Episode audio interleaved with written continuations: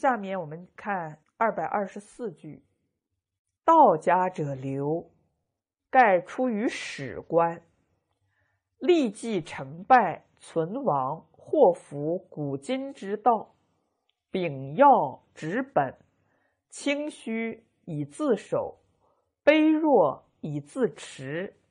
此君人难面者之术也。何于尧之克让？”义之谦谦，义谦而似义，此其所长也。这一句话也是出自于《群书之要》卷十四《汉书二》。这个是讲道家的流派。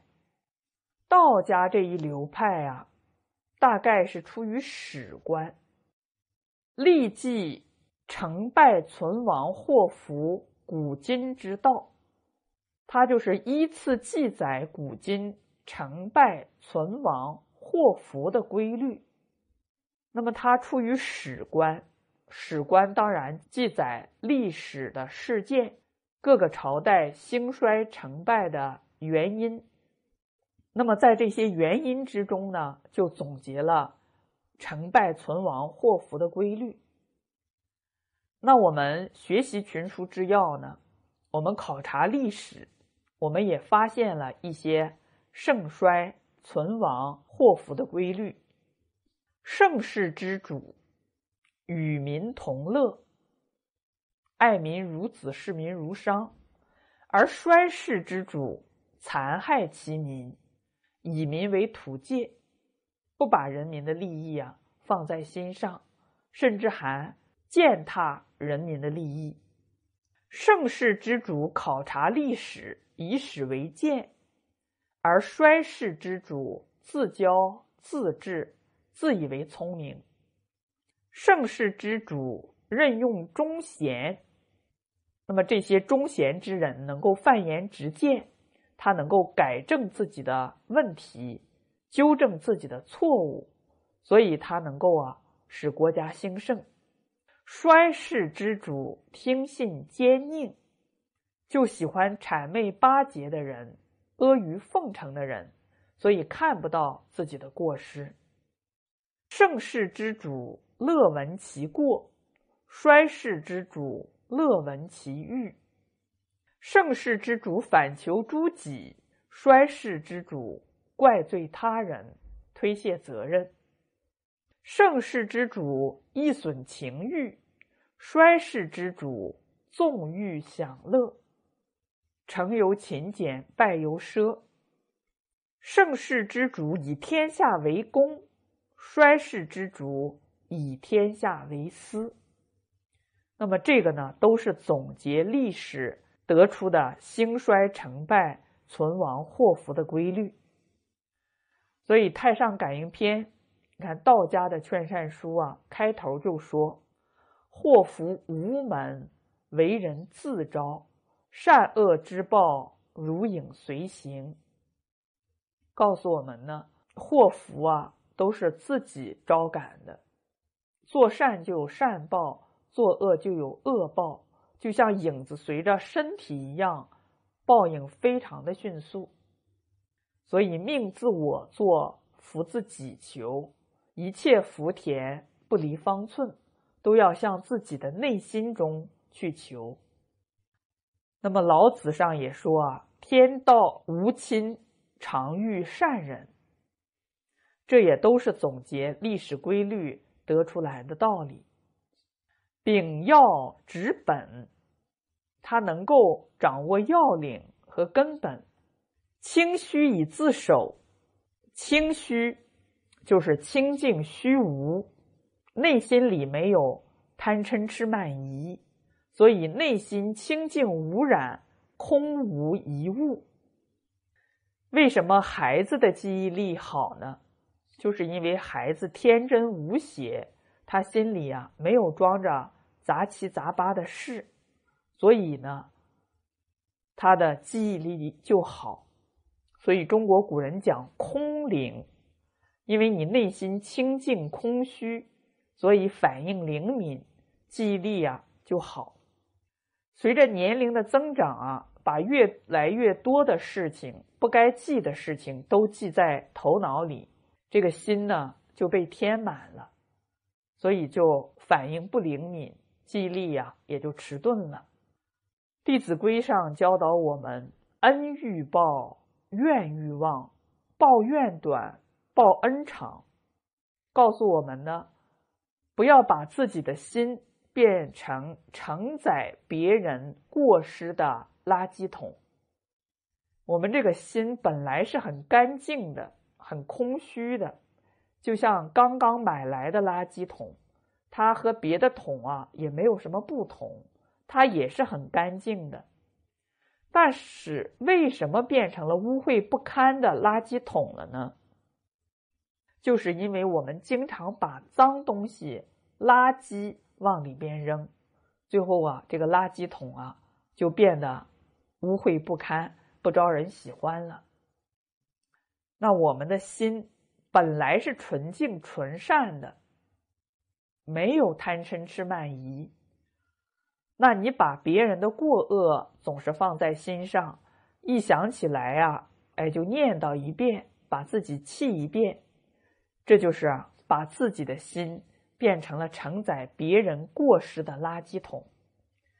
首先隧道伤害的不是别人，而是自己，所以要做到啊，清虚以自守。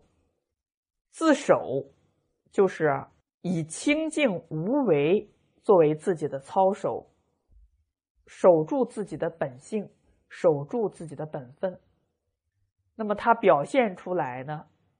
外在的行为就是温良恭俭让，内心没有贪嗔痴慢疑，外在表现出来温良恭俭让，这就是清虚以自守。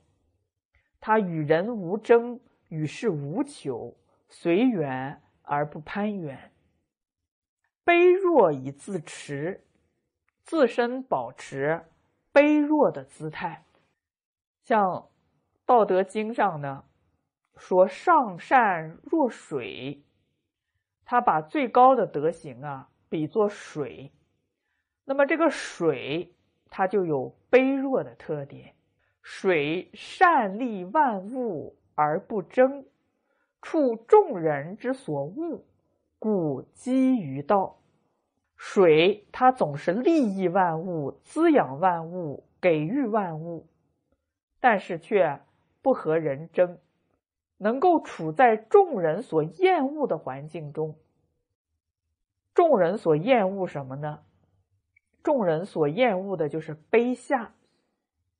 但是水呢，它却乐于处在卑下的地位，因为它处在卑下的地位，所以就接近于道的境界。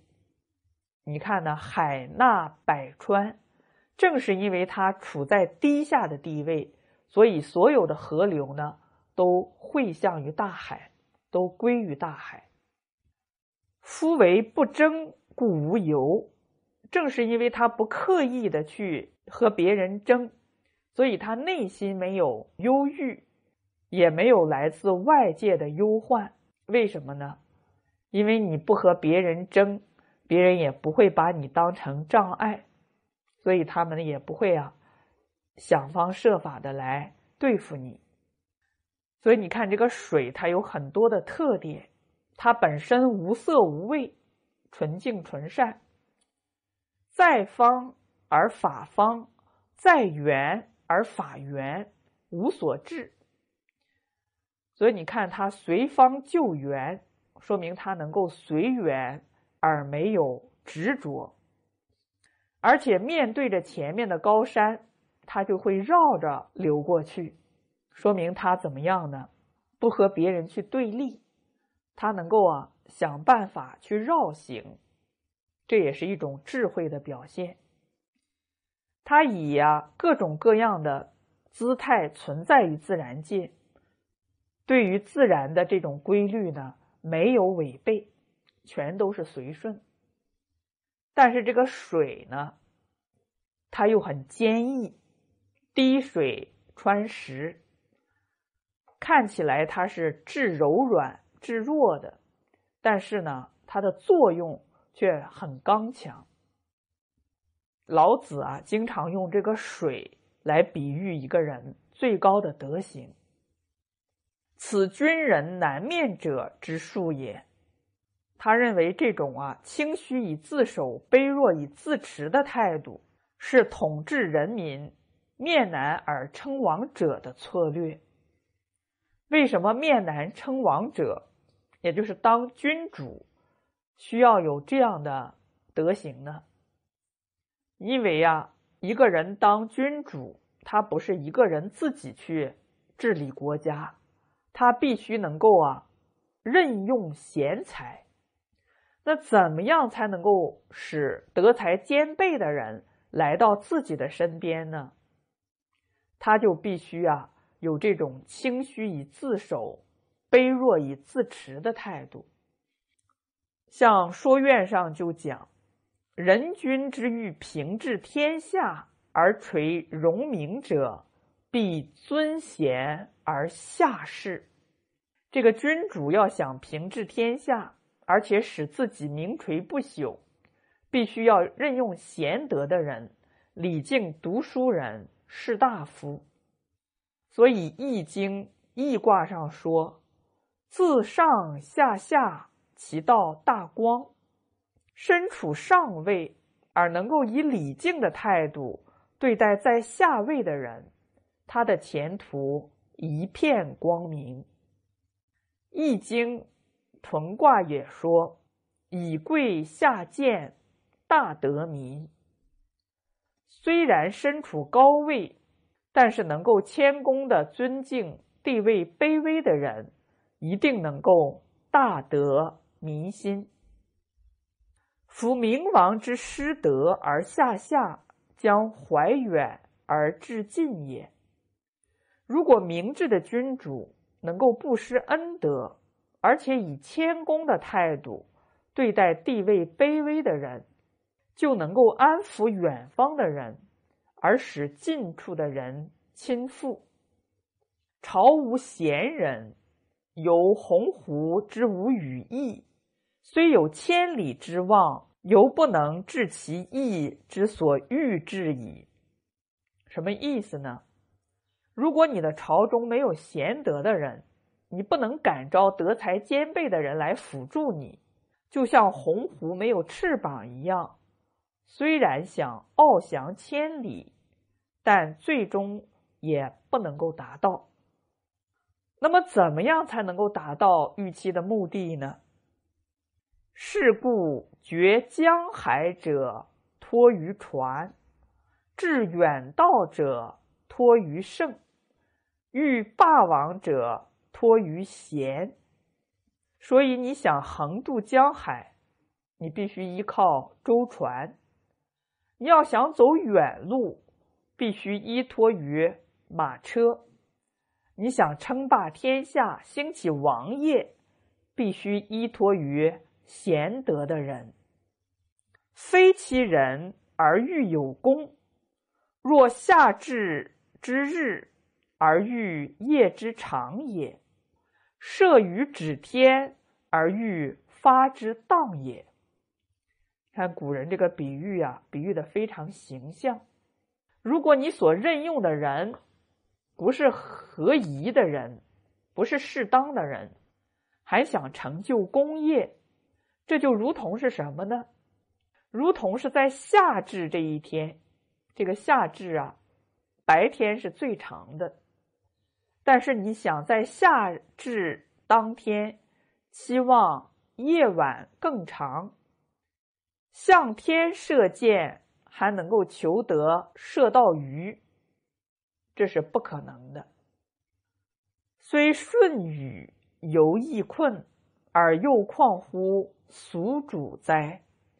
这样的事儿对于虞舜、大禹这样的圣人都是很困难的。都是难以达到的，他们都会陷于困境，更何况是一般的君主呢？